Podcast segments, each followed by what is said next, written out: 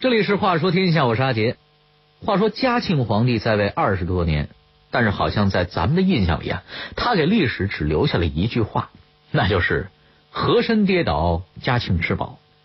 民间关于他的故事似乎是少之又少，不光是正面的信息，负面的也几乎没有。这个人啊，仿佛就是一阵风，在历史上根本就没有什么印记。似乎嘉庆皇帝真的只是扔掉了一块棒棒糖啊，开开心心的做着老爸给他打下的大好江山。那棒棒糖当然就是和珅了。那么，嘉庆皇帝的一生真的是毫无建树吗？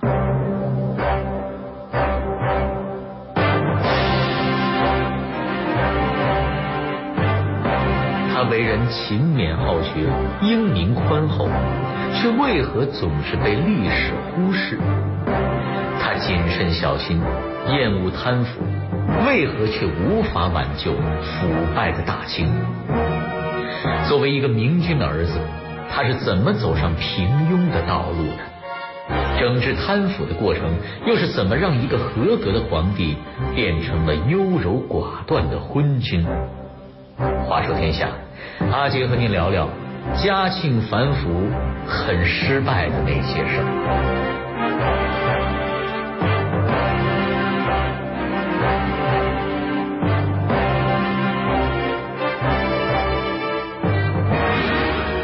一本正写乾隆一生的历史书的最后一章，作者讲到了嘉庆皇帝，题目叫做“英明伟大到一事无成”。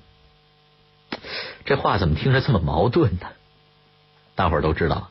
嘉庆的老爹乾隆是个好大喜功的君主，虽然很英明，治理国家有一套，但是呢也很敢折腾，能挣会花是对乾隆最贴谱的评价了。可以说呀，这当爹的基本上没给儿子留下什么家底儿，临了还把官僚体系霍霍的乱七八糟。这话怎么说的呢？野史上有传言呀，说清朝这几个君主看人。各有偏好，康熙好德不好才，雍正好才不好德，而乾隆是既好德又好才，结果选了个和珅。这时候的和珅可不是一个人，那是一整套贪污腐败官僚体系的代言人啊，在他背后是大清朝一整套搂钱做官的方针。嘉庆一上台来，就面对了这么一个。烂到根儿上的团队啊！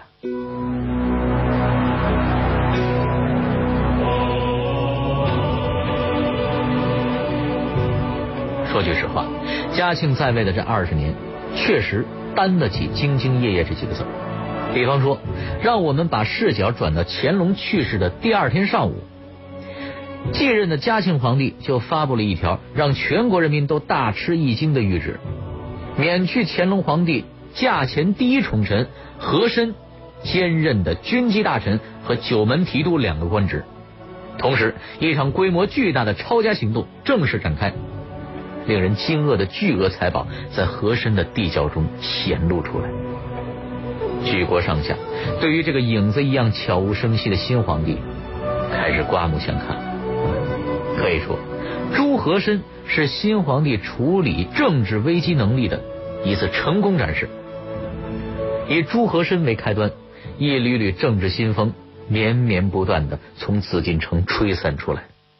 亲政后的第二个月，嘉庆发布谕旨：今后皇帝出宫祭天及祭拜祖宗皇陵，随行仪仗减半，皇后和嫔妃不必随行，以减少出行的费用。这道谕旨直接显示了新皇帝与老皇帝截然不同的务实作风。几天之后，皇帝再次发布谕旨，禁止大臣们向他进贡古玩字画。大臣们向皇帝进奉贡物这种不良风气，是乾隆晚年迅速发展起来的。从乾隆六十大寿开始，各地大臣争相向皇帝进贡奇珍异宝、名贵字画，以博皇帝的欢心。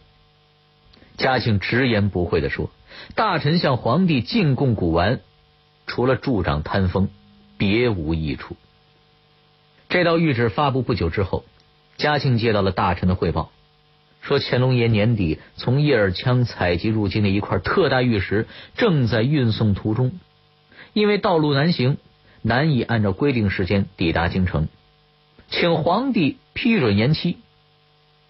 嘉庆听后，直接下发了一道让全国人民都目瞪口呆的谕旨：一接此谕，不论玉石行至何处，即行抛弃。意思很明确了，就是我不好这个。你那个东西啊，立马给我扔路边去！嘉庆还解释了，因为玉石虽美，无益于国计民生。当时连撰写圣旨的军机大臣都不敢相信自己的耳朵，看来皇帝还真是要动真格的呀！通过这道谕旨，新皇帝节俭的形象一下子就树立了起来。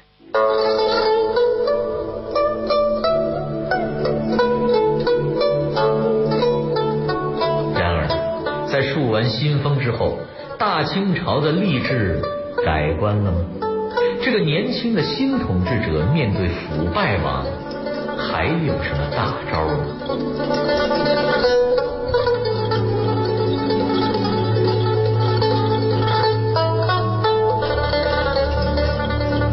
可以说呀，嘉庆登基之时，大清王朝已经如同得了癌症的病人，而且到了晚期。体内的病症比外在表现出来的要沉重的多，最严重的问题当然就是腐化了。大多数历史学家认为啊，到了乾隆中后期，腐败已经呈现出了集团化、全面化的趋势。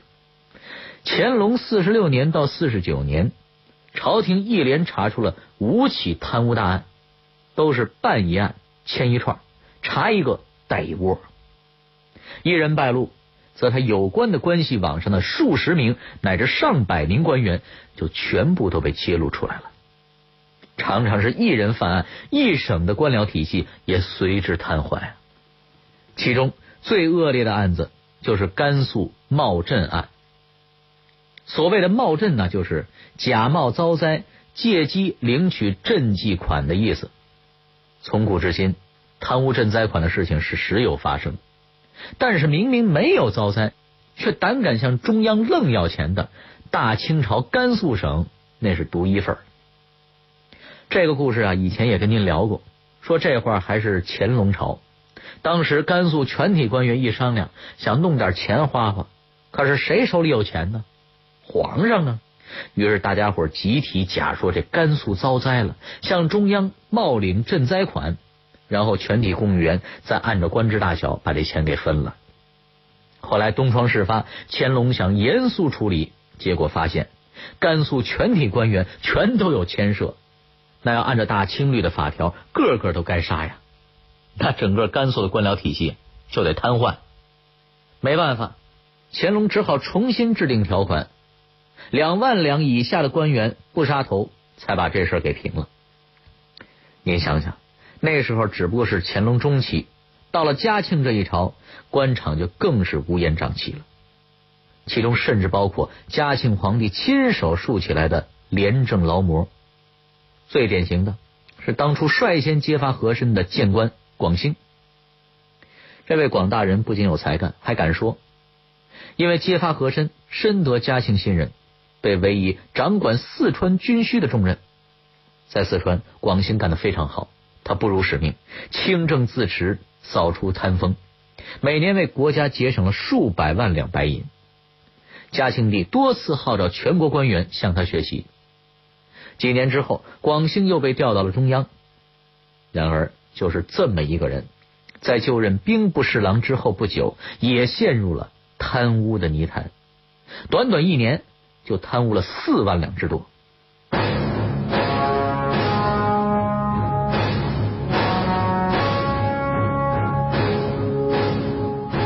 是大官贪污，基层的小吏也很腐败。那么他们贪腐的机会又是从何而来的呢？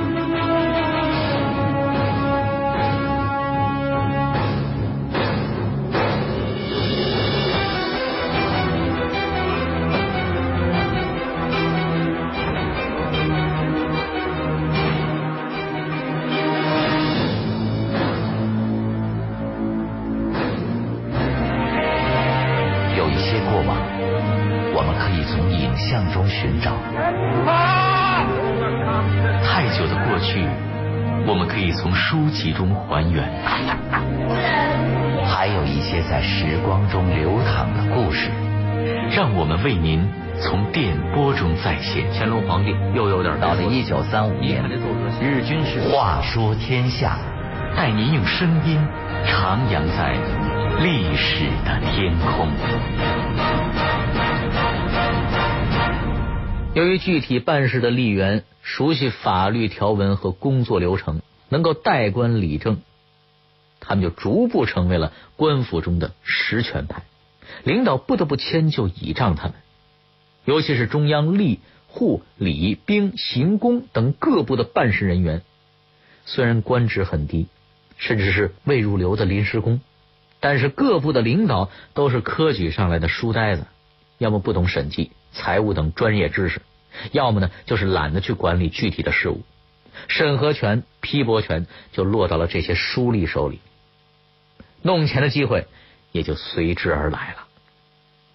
嘉庆年间的书吏假印案就是这样来的。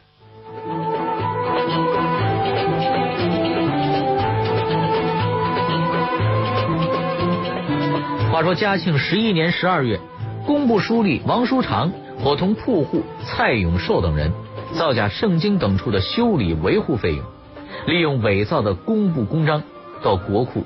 领了布匹、颜料等物，吃了甜头之后，他们的胆子就更大，开始捏造政府大员的姓名，反复向内务部、户部支领库银。这个案子直到嘉庆十四年才被发现。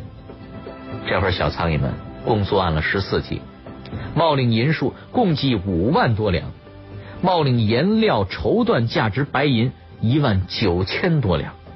按照当时一两银子约值两百元人民币计算，他们共贪侵了一千三百八十万人民币。区区小吏敢在皇帝眼皮子底下搞钱，那地方官员向中央这些小官吏行贿的金额就更不敢想象了。可想这些书吏有多富有。晚清思想家冯桂芬曾经做过一个估计，吏部四个司的书吏。每年大概能得到三百万两银子的好处费，相当于现金六亿人民币。王书长等人的贪腐行为后来被一个工头告发了，嘉庆皇帝得报后极为震怒，将涉案的小吏要么杀，要么发往黑龙江为奴，无一遗漏。内务府的几个大臣被小吏多次蒙骗，嘉庆直接骂他们是瞎子，将他们革职的革职，降级的降级。另一个嘉庆年间的小官贪腐案就更加令人震惊了。话说有一个叫做王立南的小官，他当年的位子呀，相当于河北省财政厅的一个小办事员，连科长都不是。按理说并没有什么权利，可就是这么一位小办事员，从嘉庆元年起数年之间，居然贪污了三十一万两白银。他贪污的手段非常简单，也非常的大胆。那就是私刻了从财政厅长、处长直到科长的一整套公章，然后任意虚收冒支，把国库银两大把大把的装入私囊。近十年间，居然没有受到任何的怀疑和调查。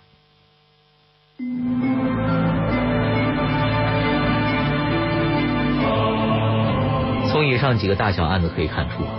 大清王朝的监督体系已经是烂的形同虚设，甚至湖北财政厅的一个银匠，见到政府官员十分糊涂马虎，也不断的私藏银两，几年下来，居然也贪污了将近五千两之多。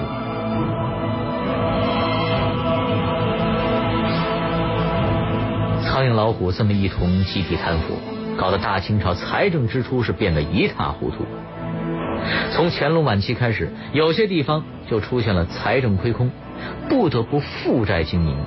到了嘉庆年间，这已经成为了各地的普遍现象，几乎每省每县都出现了财政亏空。为了维持政府运转，给官员开工资，各地政府不得不四处借款，有的甚至向地下钱庄借起了高利贷。一开始，嘉庆采取的是严刑重罚。前面我们说了，嘉庆亲政抓的第一件事就是和珅的腐败案，结果超出了六亿两白银，可见嘉庆早就认识到这个问题关乎大清的生死存亡。然而，他还是大大低估了反腐战争的艰巨性。他以为杀掉了和珅，清除了和珅的党羽，再掀起一个惩贪高潮，腐败的势头就会应声而止。可是啊，形势的发展远远出乎他的意料。虽然嘉庆杀了和珅，还在当年将十一个全国总督撤换了六个。官场贪风一时有所收敛，然而高潮过后一切照旧。各地官员从上到下，从大到小，仍然是无人不在收礼送礼、买官卖官。各地衙门仍然无处不懈怠昏庸，除了部门利益之外，对一切民间疾苦都漠不关心。官僚集团对腐败已经是不以为耻，反以为常了。这下。嘉庆皇帝就像明朝的朱元璋一样傻眼了，我怎么查出一个办一个，而且是严办，几年下来还是没啥效果呢？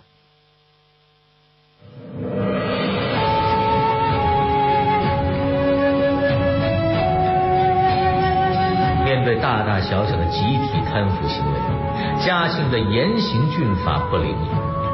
他又会采取什么新的措施呢？新的举动对嘉庆走向平庸又起到什么推动作用？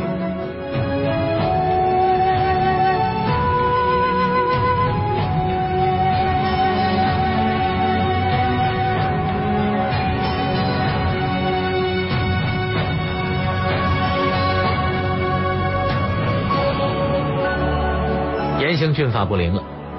嘉庆皇帝又发出了另一个大招，召唤帮手。上朝的时候，他召集群臣，广开言路。可与虎谋皮，能有结果吗？你还别说，群臣还真是有清官的，还真征集出了一些反馈。最著名的就是有中国马尔萨斯之称的洪亮吉的奏章。洪亮吉当时是翰林院的编修，乾隆时期就以胆子大著称。这时候。他热烈响应新老大的号召，面对嘉庆的发帖，积极回复。这洪老先生还真敢说话。奏折一开篇就讲，腐败问题根子在于乾隆时期，人家是坑爹，您这是爹坑啊，是你老爹给你挖的坑啊。今天的大清国政治之败坏，已经百倍于十年、二十年以前，大清王朝已经越来越近的。滑向了悬崖边缘，天下大乱指日可待。洪亮吉说：“皇帝的新政手段又过于人柔，惩贪表面上轰轰烈烈，但查处的都是撞到枪口上的倒霉蛋。由于监督体系实际上已经失灵，国法对于贪官们已经没有什么约束作用了。因此，洪亮吉提出，乱世需用重典，人心懈怠之极的情况下。”必须痛下杀手，加大惩贪力度。现有行政官员大部分都要淘汰，大批启用新人进入官场。只有这样，大清才能有希望。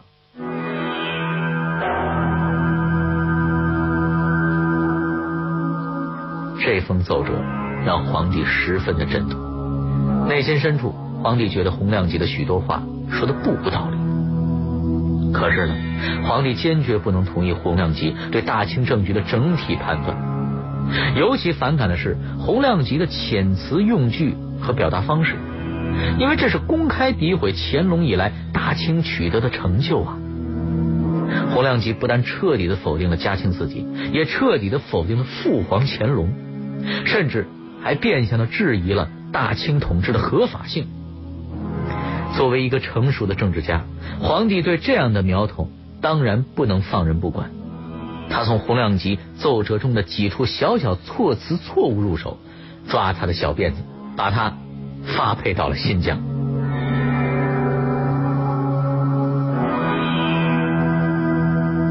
洪亮吉案的发生，实际上标志着嘉庆新政的终结。这个案子也让嘉庆给自个儿提了个醒。